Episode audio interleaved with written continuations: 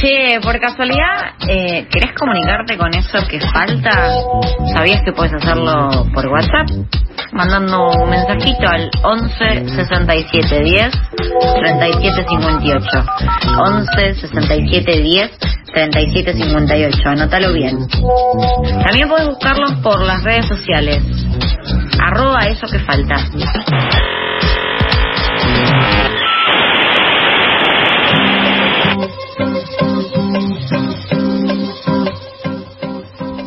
Pasan los años, eh, cambian las cosas que dan miedo, lo que no cambia es quizás el miedo y eh, tampoco cambia una constante en la ciudad de Buenos Aires que es el Festival Buenos Aires Rojo Sangre, un festival que se sostiene hace ya muchos, muchos años y que se sostuvo, debo decir, a través de eh, etapas muy diferentes y muy disímiles de la historia argentina y del, estado cultural de la ciudad.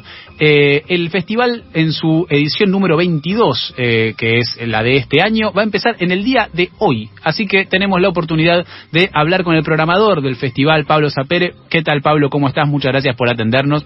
¿Qué tal? ¿Cómo están? Nos va muy bien. Eh, te quiero contar, eh, antes, de, antes de entrar en las preguntas que te quiero hacer, una infidencia que es que eh, participé en el concurso por las entradas de hoy y gané. Así que voy a ir hoy. Genial. Voy a ir hoy al estreno eh, de la primera de las eh, de, la- de las películas que van a presentar en el festival y estoy muy contento al respecto. Es la primera vez que gano algo, así que el festival ya me dio un montón.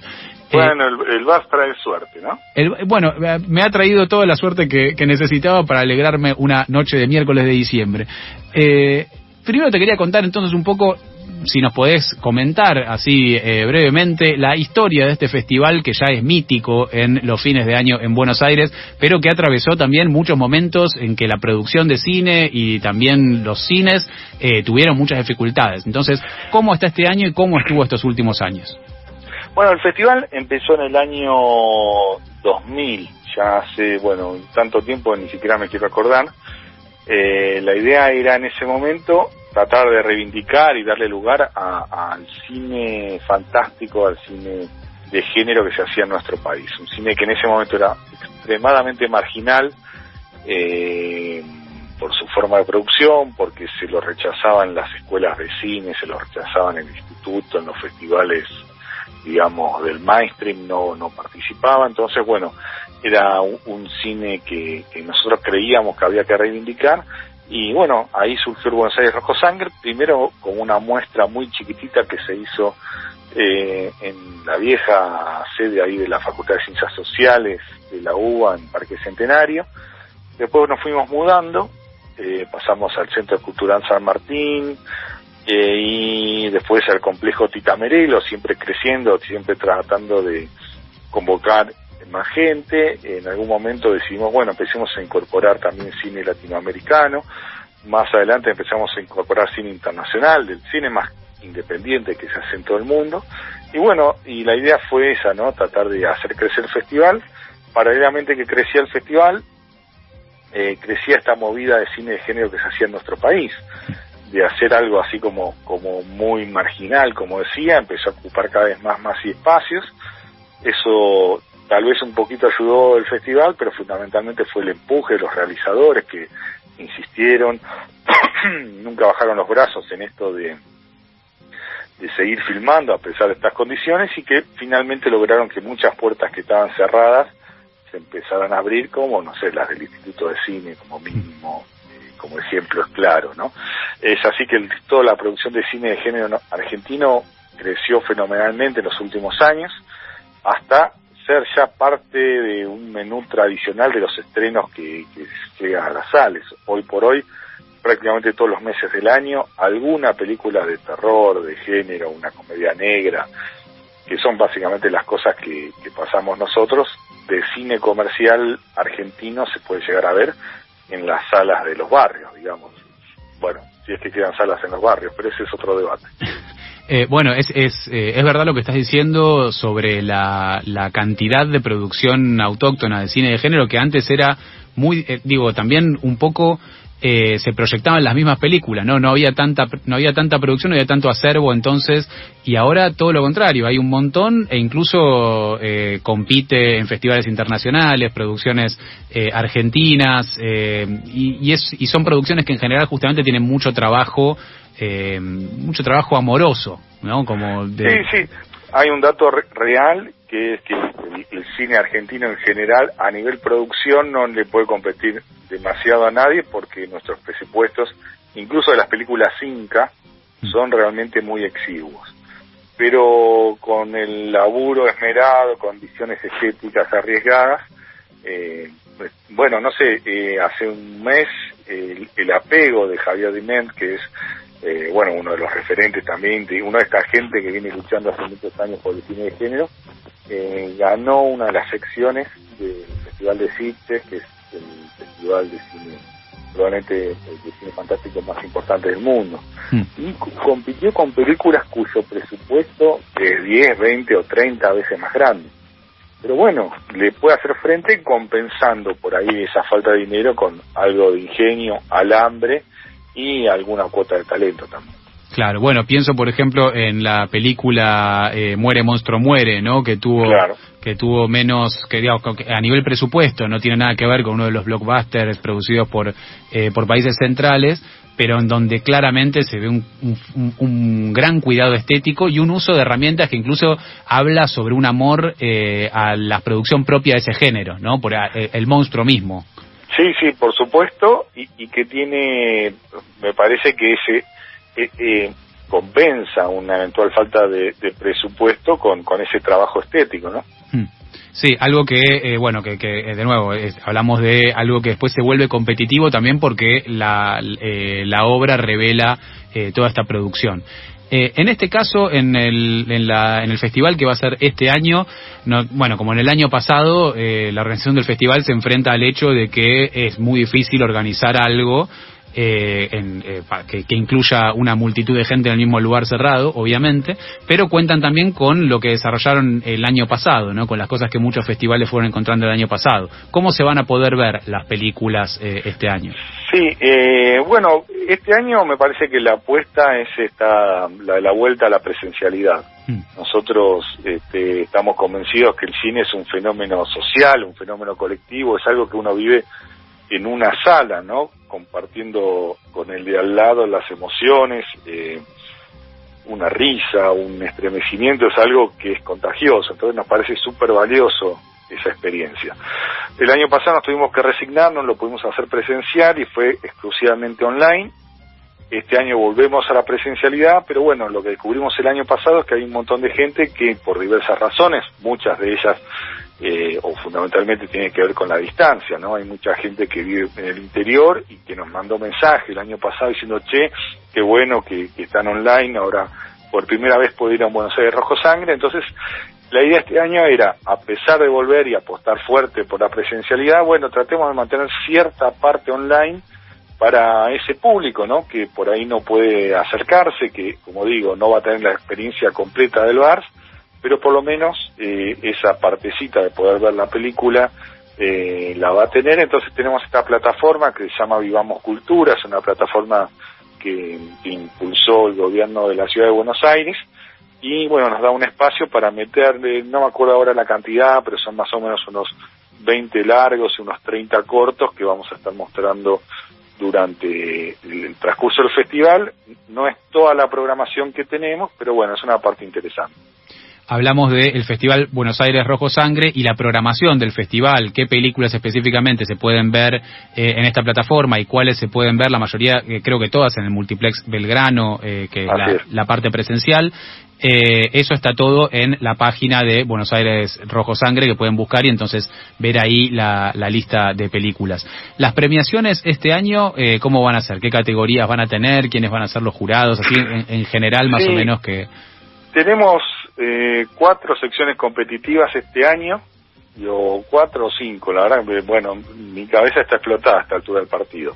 Tenemos las que son tradicionales, que es la competencia internacional, eh, una competencia, eh, esa es de largometrajes, una competencia internacional de cortometrajes también, una competencia de largos iberoamericanos, tenemos eh, la tradicional competencia bizarra, que esa se elige exclusivamente con voto del público, y finalmente tenemos una competencia que se llama Reapariciones, donde traímos eh, a la vida nuevamente a estas películas que mencionábamos, películas argentinas que se estrenaron comercialmente y que por ahí, por la propia crueldad del circuito cinematográfico, eh, la estrenás y si no se venden cierta cantidad de entradas la primera semana tienen muy poca vida en la cartelera, entonces lo que queremos es traerlas de vuelta, valorizarlas y poner un jurado para que elija la mejor, elija los mejores rubros también por supuesto, pero sobre todo que el público se pueda reencontrar con ella,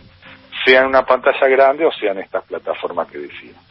El jurado es muy variado eh, y depende de la sección, por ejemplo, la competencia internacional de largos, tenemos eh, desde directores, no sé, como Cristian Ponce, que, es, eh, que ganó el año pasado con Historia del Oculto, hasta José Luis Ortega Torres, que es un periodista mexicano, y Mónica Trigo, que es la presidenta de la Alianza Latinoamericana de Festivales de Cine Fantástico. Es como una muestra de, de diversos quehaceres del ámbito cinematográfico o del cine de género y que eh, creemos que están capacitados para dar una una visión imparcial porque bueno, nosotros todos tenemos nuestras favoritas y queremos que venga alguien de afuera como para que sea una decisión independiente.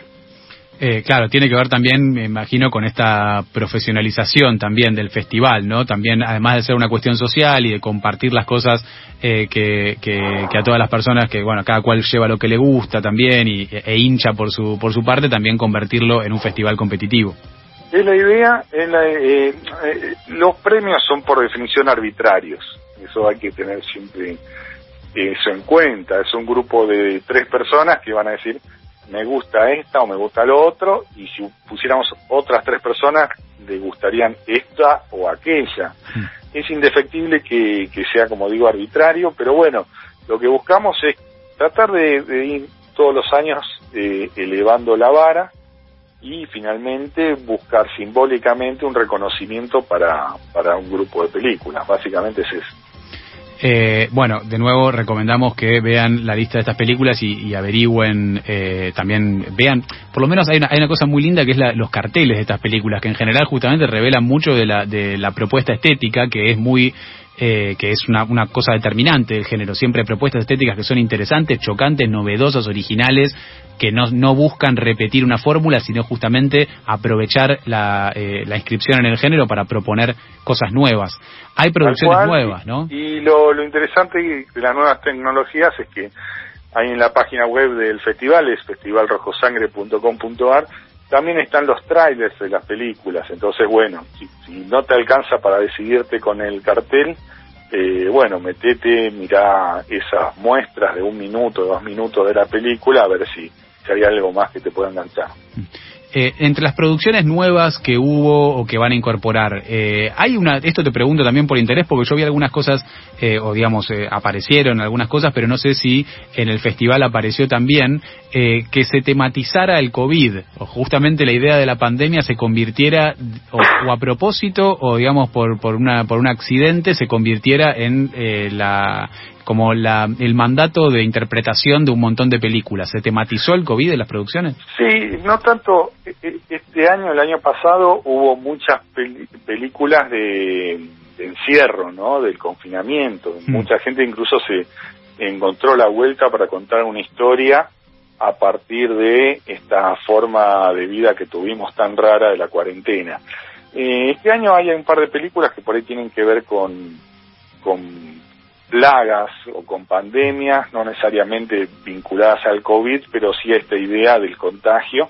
Igual es bastante vieja en la historia del cine, pero que bueno, en este último tiempo es como que se potenció y se volvió mucho más, mucho más eh, cercana, si se quiera, ¿no? Por ejemplo, The Sadness, que es una de las que estamos pasando dentro de la muestra de cine taiwanés, es una película sobre una pandemia eh, que bueno, obviamente la enfermedad que está sobre la mesa es muchísimo más violenta y sangrienta que, la que vivimos, por suerte. De Sadness esta eh, taiwanesa. Qué interesante. Eh, bueno, van a, eh, van a, va a ser un, va a ser un festival eh, muy interesante. Eh, porque también hay algo que me parece y esto con esto con esto cerramos y no te robo más tiempo, pero hay algo que me parece que es muy interesante que es ver en un festival que tiene tanta trayectoria y tantos años, uno podría mapear qué cosas van dando miedo, qué cosas dan miedo cada año, ¿no? Que eso hay cosas que supongo que serán universales, pero otras que aparecen como novedad, ¿no? Sí, y de hecho el- una de las marcas del cine de terror es que siempre trata de ir corriendo los límites.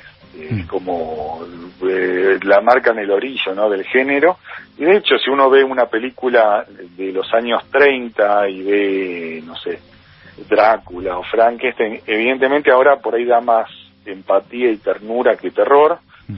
Y si después ves las de la Hammer, encontrás otra cosa, pero aún hoy son ingenuas para, para los estándares actuales. Esa idea del cine que, bueno, trata de ir empujando un poquito la línea, sí, seguro hay, hay algo de eso. Y el cine, eh, igualmente que nosotros pasamos en el festival, es tratamos de una programación lo más amplia y variada posible.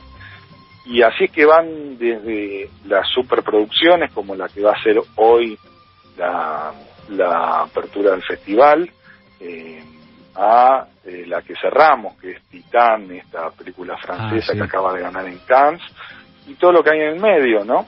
Eh, son diferentes y muy variadas formas de contar historias, algunas con mucho presupuesto, otras muy independientes, algunas son argentinas, otras las vas a encontrar que vienen desde Oriente, del más lejano Oriente. Eh, la idea es la diversidad y no solo apuntamos al terror, sino también a otro tipo de géneros que también creemos que vale la pena tener incluidos acá en nuestro festival. La fantasía. Fantasía, tenemos bastante películas de ciencia ficción. eh, en otros años, este creo que no. Eh, bueno, tenemos algún cortometraje que, por ejemplo, se acerca al western. La idea es, bueno, bucear un poquito alrededor de los géneros. El fuerte, por supuesto, el festival es el cine fantástico el cine de terror, pero bueno, siempre tratamos de, de tener una visión muy amplia del cine en general y del género en particular. Muchísimas gracias, Pablo. Hablamos con Pablo Zapere, programador del Festival Buenos Aires Rojo Sangre. Eh, Muchas gracias a vos. Muchas gracias por atendernos. Eh, recomendamos, entren a la página de eh, Buenos Aires Rojo Sangre, vean las películas que se pueden ver online, aprovechen la posibilidad de verlas desde sus hogares. Hagan esto también de, bueno, si la van a ver en sus casas porque no pueden ir a, a verla al cine, eh, no deja de ser, sobre todo en estas películas, no deja de ser una, una, una cosa que es muy linda de ver con otras personas, para compartir el desborde de estos géneros, que son géneros muy desbordados, ¿no? Entonces, compartir el miedo que te causa, o la risa que te causa, o la impresión que te causa, o la fascinación que te causa, es algo que siempre es mucho más lindo si se puede ver con otra gente. Aprovechemos entonces esa posibilidad.